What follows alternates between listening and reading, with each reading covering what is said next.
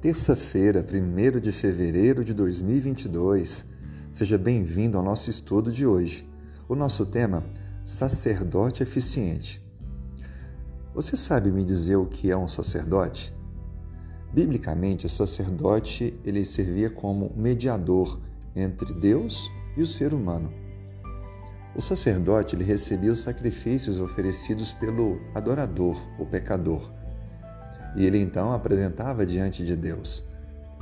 Os sacerdotes, eles vinham de uma família escolhida por Deus e deveriam continuamente exercer esse ministério. Nenhuma outra família, nenhuma outra pessoa, por mais consagrada que fosse, poderia atuar como sacerdote. Outra coisa importante é que os sacrifícios de animais que aconteciam no período antes de Cristo não podiam limpar a consciência do pecador mas apresentavam para ele que alguém estava morrendo em seu lugar, já que o pecado gera morte. Mas os sacrifícios estavam apontando para Jesus, o verdadeiro Salvador que deu a vida pela humanidade. Agora, eu te pergunto, que mudanças aconteceu quando Cristo veio e deu a sua vida por nós? A Bíblia nos diz, em João capítulo 1, versículo 29, que João Batista pregava anunciando a chegada do Messias.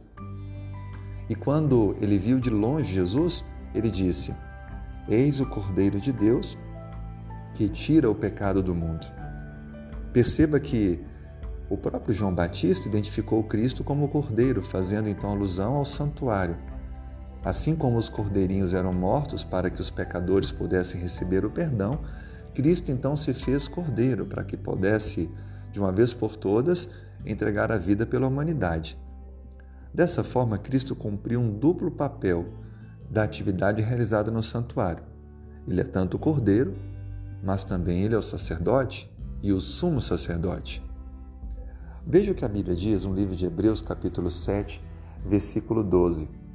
Pois quando se muda o sacerdócio, necessariamente há também mudança da lei. Esse texto enfatiza de que todo o trabalho realizado no santuário, ele cumpriu a sua finalidade e a partir de Cristo não é mais necessário o sacrifício de animais.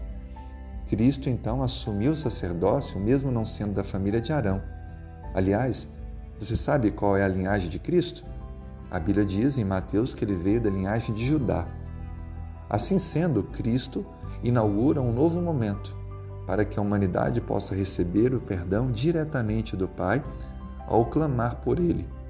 Assim sendo, Ele é o nosso sacerdote eficiente, que proporciona para nós a salvação completa. Aquilo que nenhum sacrifício de animais ou qualquer outra coisa anteriormente pudesse oferecer.